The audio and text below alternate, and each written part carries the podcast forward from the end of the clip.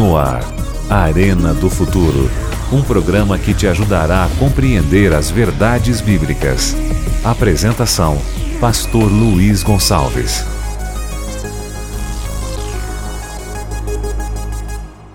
Olá, tudo bem? Seja muito bem-vindo ao Arena do Futuro de hoje. E eu tenho uma novidade para você. Estamos hoje começando uma nova temporada, uma nova série de estudos da Bíblia e o tema da série é O Grande Conflito. Vai ser uma bênção, tenho certeza. Por isso, convide seus amigos, seus familiares, divulgue nas suas redes sociais. Vamos chamar mais pessoas para essa série que vai ser uma oportunidade de conversão de cada coração. Você tem acompanhado os problemas que nós temos vivido no mundo inteiro, especialmente os problemas de, de saúde, as doenças, é ou não é? A pandemia e tantas outras coisas que acontecem quase todos os dias no mundo inteiro. Eu pergunto, esses problemas, eles têm a origem em quem? Aonde? Por que tanta coisa ruim acontece? E uma pergunta: se Deus é amor, por que existe o mal? E por que, que o mal tem tanta força? Por que, que o mal muitas vezes leva as pessoas a tanto sofrimento, a tanto desespero e finalmente à morte? O que a Bíblia Sagrada fala sobre isso? Eu quero que você, a partir de agora, preste muita atenção nesta nova temporada, O Grande Conflito. A Bíblia Sagrada tem a resposta para estas e para outras perguntas, e eu convido você a pegar sua Bíblia, abri-la comigo para conhecer os planos de Deus para a sua vida e as respostas dele para o seu coração. A partir de agora, eu tenho certeza, Deus já está do seu lado, o Espírito Santo está do seu lado, porque o tema de hoje é o grande conflito. Prepare o seu coração. No ar, Arena do Futuro. Um programa que te ajudará a compreender as verdades bíblicas. Apresentação: Pastor Luiz Gonçalves.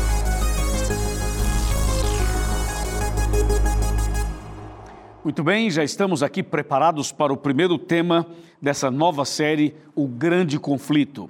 Tenho certeza que hoje, a partir de hoje, nessa nova temporada, muita coisa maravilhosa vai acontecer na sua vida. Mas antes de começar o tema, eu quero lembrar que o Arena está em todas as redes sociais. Você encontra o Arena no Instagram, no YouTube, você encontra também no Facebook e também no Twitter. Você pode seguir o Arena, divulgar o Arena, usar o Arena como um instrumento para evangelizar os seus amigos e os seus familiares. Eu quero mandar um grande abraço agora para a irmã Ivone, para o irmão Moacir, da Fazenda Bandeirante, na região de Alexânia, Goiás. Um abraço também para os irmãos queridos da Igreja Adventista de Lighthouse, que fica em Dallas. Pastor Gilvan, Alex, todos os anciãos, todos os membros, as irmãs, os irmãos, os jovens, os anciãos também. Deus abençoe vocês. Também um abraço muito especial para você que de norte a sul do Brasil está conectado aqui no Arena. Mande uma mensagem para nós e diga como você está recebendo o Arena. Fale como você tem sido abençoado, abençoada por esse programa e participa conosco, tornando o Arena mais interativo e mais interessante também para a sua vida espiritual. Eu quero informar que o Arena também está na rádio. E eu mando um abraço para você da Rádio Novo Tempo, para você que está conectado conosco agora. Deus te abençoe muito e continue ouvindo atentamente aqui o nosso programa e divulgando também. Bem, agora que você já, já tem essa, essas informações todas, eu quero oferecer para você um curso bíblico especial. É esse aqui, ó. O sentido da fé. Esse curso foi preparado pelo pastor Felipe Amorim. É um pastor aqui da TV Novo Tempo. Ele faz o programa Fé para Hoje. E esse, e esse conteúdo, esse DVD, tem realmente uh, temas importantes, são 15 temas, falando sobre a fé. E nada melhor do que ter uma fé fortalecida nesse tema que estamos analisando, o grande conflito. Por isso, faça o seu pedido agora mesmo. Agora, se você quer os programas do Arena, os, os, programas mais antigos, os que nós já fizemos, você encontra no canal oficial do Arena no YouTube. Você vai lá youtube.com/barra Arena do Futuro. Se você quer outros cursos bíblicos, você vai no meu canal do YouTube, que é youtube.com/barra Pastor Luiz Gonçalves. Tudo isso nós preparamos com muito carinho para você, para o seu coração, certo? Muito bem, já tenho aqui então a Bíblia Sagrada nas minhas mãos e nós vamos agora entrar no tema de hoje. É, não esqueça, é uma nova temporada e o tema de hoje é o grande conflito. Maravilha! Tá pronto? Bíblia na mão? Jesus no coração? É isso aí. Bem, atenção, irmã Maria, atenção, irmão José, atenção, seu Juarez, atenção, senhor Antônio, que mora em Alphaville.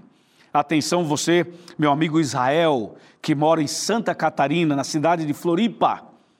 Presta bem atenção no que nós vamos falar a partir de agora, no que nós vamos estudar a partir de agora, tá bom? Bom, o grande conflito. Você já viveu um grande conflito em sua vida? Já passou por um conflito no seu casamento? Já passou por um conflito com um filho ou com uma filha? Você já passou por um enfrentamento em que você viu claramente uma guerra entre o bem e o mal? Já viu alguém dominado pelo inimigo, pelo mal, sofrendo terrivelmente? Sabe o que significa esse grande conflito? Pois é, a Bíblia fala sobre ele e eu vou lhe mostrar a partir de agora. A gente vai começar a leitura bíblica com Apocalipse 12, que é um texto bastante importante que tem a ver com o nosso tema de hoje. Apocalipse 12, versículo 7, que diz assim: Houve peleja no céu. Miguel e os seus anjos pelejaram contra o dragão e também pelejaram o dragão e os seus anjos. Aqui a Bíblia usa algumas expressões curiosas. Fala de um dragão e dos seus anjos e fala também de Miguel e os seus anjos. A expressão dragão aqui é uma expressão apocalíptica simbólica para se referir a Satanás. A palavra Satanás significa adversário, inimigo de Deus. Então, a Bíblia no Apocalipse o chama de dragão também. Aliás, Satanás é chamado na Bíblia por vários nomes, como dragão, Satanás, demônio, inimigo, diabo e por aí vai. Outros nomes mais. Mas aqui fala o dragão. O dragão é uma expressão que se refere a Satanás. Fala o dragão e os seus anjos. Quer dizer, o inimigo com aqueles anjos que decidiram ficar do lado dele. Entendeu? Quando o diabo criou uma confusão no céu, ele conseguiu adeptos. Então ficou é, o dragão, que é o inimigo, e os seus anjos. Ok? A Bíblia fala assim: e Miguel e os seus anjos. Miguel é uma expressão maravilhosa, é um nome maravilhoso que se refere a Jesus. Jesus é esse Miguel mencionado aqui em Apocalipse. Aí fala Miguel e os seus anjos. Jesus aparece na Bíblia também com vários nomes. Jesus é chamado de Jesus Cristo, é chamado só de Cristo, é chamado só de Jesus, é chamado de Cordeiro, é chamado, por exemplo, aqui nesse caso, de Miguel, é chamado de luz do mundo, sal, é, é, é, não sal da terra, mas nós somos o sal da terra. E ele fala assim: Eu sou a luz do mundo, eu sou o pão da vida, eu sou o caminho, a verdade e a vida. Jesus é chamado na Bíblia por vários outros nomes, como Emanuel, não é verdade? E Jeová, Javé, Iavé, Adonai e uma série de outros nomes. E nesse caso aqui, ele é chamado de Miguel. Então fala assim: Miguel e os seus anjos pelejaram contra o dragão e os seus anjos. Essa guerra, essa batalha, essa peleja aconteceu no céu. E alguém pergunta: no céu? Mas o céu não é um lugar maravilhoso, um lugar de paz, um lugar de perfeita harmonia? Sim, é verdade, o céu é um lugar maravilhoso. E por que então um anjo se rebelou e tornou-se o diabo e houve uma guerra no céu? O que aconteceu para que isso pudesse acontecer, então, esse grande conflito pudesse acontecer de fato? Acontece que Deus, quando fez os anjos, bem como quando fez o ser humano, Deus deu às suas uh, criações, às suas criaturas, uh, um princípio, uma bênção chamada livre-arbítrio. Então, os anjos têm o livre-arbítrio e nós também temos livre-arbítrio. Ou seja, Deus não nos fez robôs. Deus nos fez livres para pensar, para agir, para decidir, para ir e para vir. Então, nesse caso, o anjo chamado Lúcifer usou erradamente o seu livre-arbítrio. E aí então se rebelou contra Deus lá no céu.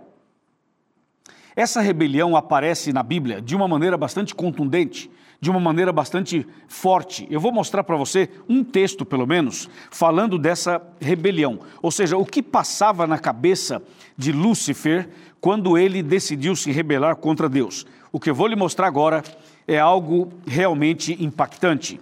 Vamos para Isaías capítulo 14. Olha só.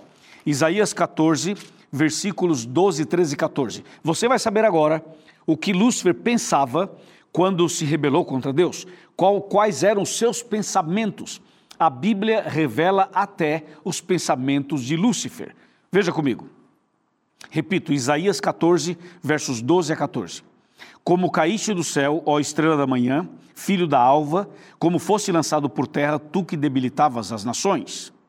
Tu dizias no teu coração: Eu subirei ao céu, acima das estrelas de Deus, exaltarei o meu trono, e no monte da congregação me assentarei, nas extremidades do norte. Subirei acima das mais altas nuvens e serei semelhante ao Altíssimo.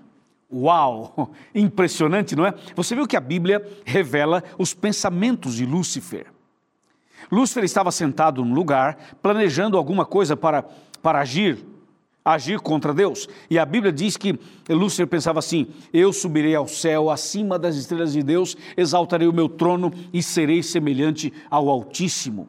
Quanta ousadia, quanta petulância, quanta arrogância, quanto orgulho, quanta vaidade, é ou não é?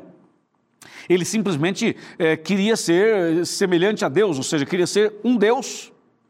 Esse era o sonho de Lúcifer, esse era o plano dele, exaltar o seu trono, exaltação. Ele queria assumir o lugar de Deus, ele queria ser Deus. E claro que isso não foi possível. Então, essa atitude de Lúcifer criou no céu um grande conflito, uma batalha, uma guerra, uma peleja, como diz Apocalipse 12, verso 7. Essa batalha, essa peleja, essa guerra, mencionado aqui na em Isaías e mencionado também em Apocalipse, ela, a Bíblia amplia é, é, essa explicação no livro de Ezequiel, no livro do profeta Ezequiel.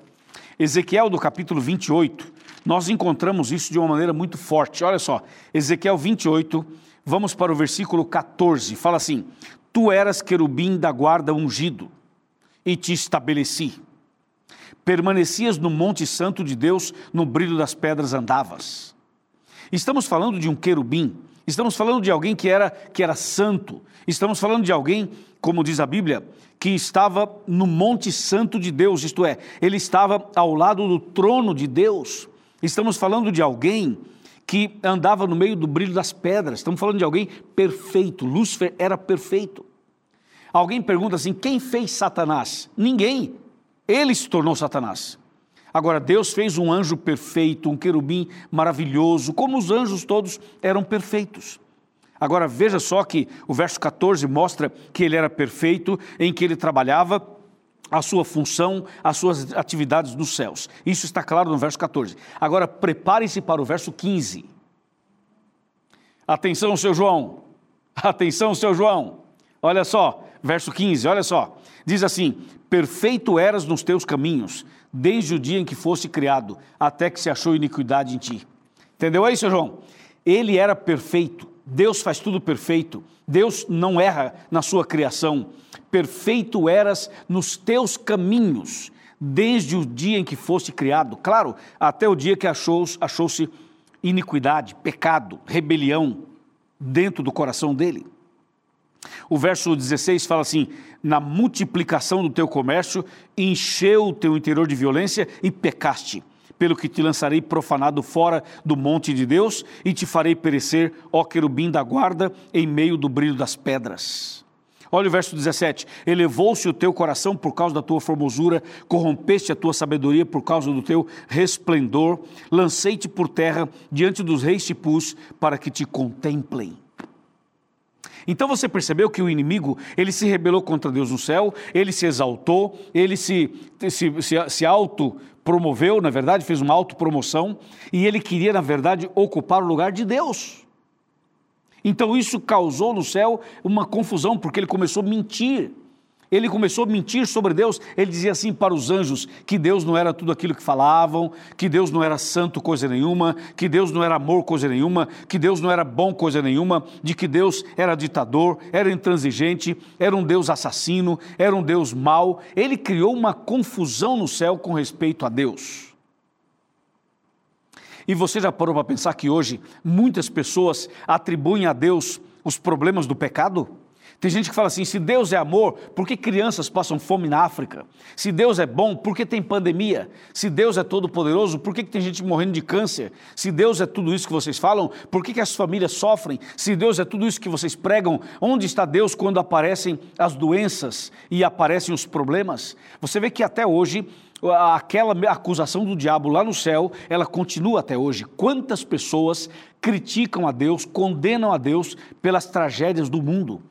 Mas a verdade é que as tragédias do mundo, as doenças, as pandemias, os problemas naturais, os problemas que acontecem na nossa vida são consequências de um ato maligno de Lúcifer. Ele causou o problema, ele criou o pecado, ele estabeleceu o mal, ele é o autor do mal e ele agora quer jogar a culpa sobre Deus. Que coisa, né?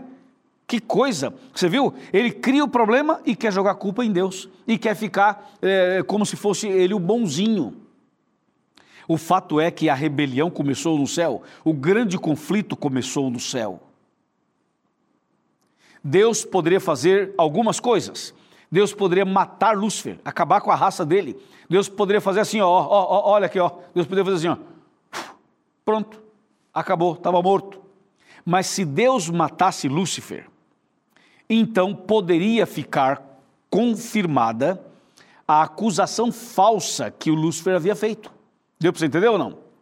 Então, se Deus, por exemplo, resolve matar o Lúcifer, os demais anjos poderiam pensar assim: peraí, cuidado, hein? Cuidado, hein? Você viu que Lúcifer falou isso, falou aquilo, falou aquilo, e Deus o matou. Então, isso poderia criar no céu uma insegurança, um medo, um pavor, um problema maior.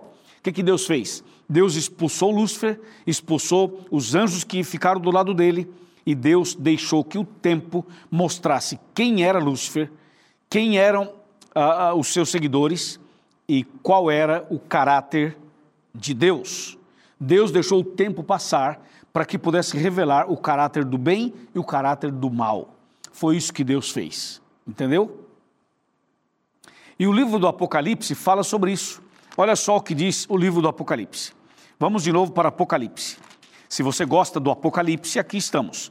Aqui estamos com a Bíblia aberta em Apocalipse 12, agora verso 9. Fala assim: E foi expulso o grande dragão, a antiga serpente, que se chama Diabo e Satanás, o sedutor de todo mundo. Sim, foi atirado para a terra e com ele os seus anjos. Então Deus expulsou do céu o, o, o Lúcifer e com ele os seus anjos. Olha só o que diz aqui, Apocalipse 12, versículo número 4. Fala assim: A sua cauda arrastava a terça parte das estrelas do céu as quais lançou para a terra, e o dragão se deteve diante da mulher, que estava para dar à luz, a fim de lhe devorar o filho quando nascesse. O texto diz que quando Deus expulsou Lúcifer do céu, ele arrastou com, consigo um terço dos anjos dos céus. Um terço. Gente, isso é algo muito assustador. Muito assustador. Ô, ô irmã Isabel, Ô, irmã Isabel, a senhora que é da Assembleia de Deus, vem cá, preste atenção no que eu vou lhe falar. O que significa um terço dos anjos? Quando Lúcifer foi expulso, ele trouxe um terço. O que, que significa isso? Significa que de cada três anjos, de cada três, um deles virou demônio, um deles se rebelou. Então, quando Deus expulsou Lúcifer, expulsou também um terço dos anjos que se rebelaram junto com ele. Entendeu, irmã Isabel? Entendeu? Agora, o, o, o, irmão Antenor, o senhor que mora na cidade de Santa Isabel, interior de São Paulo. Irmão Antenor, olha só, o senhor que é da congregação cristã do Brasil, preste atenção no que eu vou lhe dizer. Quando Deus expulsou Lúcifer e expulsou um terço dos anjos, sabe o que aconteceu? Eles vieram para a terra. E aqui na terra estabeleceram também o grande conflito. E o grande conflito foi estabelecido aqui na terra, quando Deus havia criado Adão e Eva e o diabo e os anjos maus resolveram então tentar Adão e Eva. E tentaram Adão e Eva, e Adão e Eva caíram nas artimanhas do inimigo. A Bíblia fala sobre isso e eu vou lhe mostrar agora. Abra a Bíblia comigo em Gênesis. Gênesis no capítulo 3. Olha só o texto que é muito importante, mas muito. Gênesis, Gênesis capítulo 3. Aqui está, verso 1. Mas a serpente, mais sagaz que todos os animais selváticos que o Senhor Deus tinha feito, disse à mulher: É assim que Deus disse: Não comereis de toda a árvore do jardim? Respondeu-lhe a mulher: Do fruto da, das árvores do jardim podemos comer. Mas, verso 3: Do fruto da árvore que está no meio do jardim, disse Deus: Dele não comereis, nem tocareis nele, para que não morrais. Verso 4: Então a serpente disse à mulher: É certo que não morrereis. Atenção, aqui tem algumas coisas importantes que eu quero te mostrar. Atenção, epa, ei, ei, deixa o celular um pouquinho, guarda o celular. Isso, guarda o celular. Olha para mim. Isso, olha para mim, quero falar com você. Você vê o, o, o anjo Lúcifer, que se tornou um anjo mau, o diabo, quando tentou Adão e Eva, usou artimanhas. E disse assim: É verdade que Deus disse para vocês não comerem de todas as árvores do jardim? E a Eva foi explicar que não era assim que Deus havia falado. E quando a Eva estava tentando explicar, ela já estava conversando com a serpente. Um dos erros de Eva foi conversar com a serpente. Foi conversar com Satanás, porque Satanás estava usando a serpente para enganar a Eva e, consequentemente, enganar o marido, o Adão. Então, Eva se pegou dialogando com uma cobra. Quem é que conversa com a cobra? Como você vai conversar com uma cobra? É, parece estranho, não parece? Mas não esqueça que muitas vezes as pessoas conversam com a cobra. Porque a cobra é um instrumento mediúnico é, é, é, um instrumento de, de intercessão, entre aspas, porque o diabo usou a cobra como um médium para falar com a Eva e para enganar a Eva. Hoje, o diabo usa outras coisas. Ele usa pessoas, ele usa muitas vezes músicas, eh, filmes, programas, novelas, filosofias, ideias, conceitos, uma série de coisas para enganar as pessoas. Então hoje o diabo continua trabalhando usando serpentes. Cuidado, porque às vezes você não percebe, mas você está conversando com Satanás e Satanás não aparece como ele é e ele fica escondido atrás de uma filosofia, atrás de uma ideologia, atrás de uma doutrina, atrás de uma mensagem, muitas vezes, que é uma mensagem capciosa, que é uma mensagem é, maligna, que é uma mensagem ardilosa é importante você se pautar pela Bíblia. É importante você se pautar pelo assim diz o Senhor. O que Deus disse é o que importa, não o que os homens dizem. Ok? Então a Eva deu ouvidos à serpente, conversou com, com o diabo uh, representado pela cobra. Eu tenho visto por aí, em algumas igrejas evangélicas, em que o pastor pega uma pessoa endemoniada e o pastor conversa com o demônio conversa, dá ordens, determina, não sei o quê, como se o pastor fosse uma pessoa poderosa que pudesse humilhar Satanás e expulsar Satanás.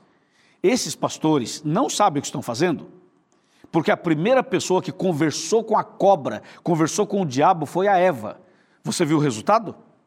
E Eva era perfeita, e você não é perfeito. Nós não somos perfeitos. Se você conversar com Satanás, você vai perder a batalha. O grande conflito envolve isso. Não converse com Satanás, meu amigo. Não converse com a serpente, meu amigo. Converse com Deus. Conversa com Deus. Leia a Bíblia.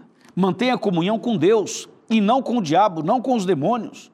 Eu fico impressionado. Tem gente que sabe o nome de todos os demônios, mas não sabe os dez mandamentos.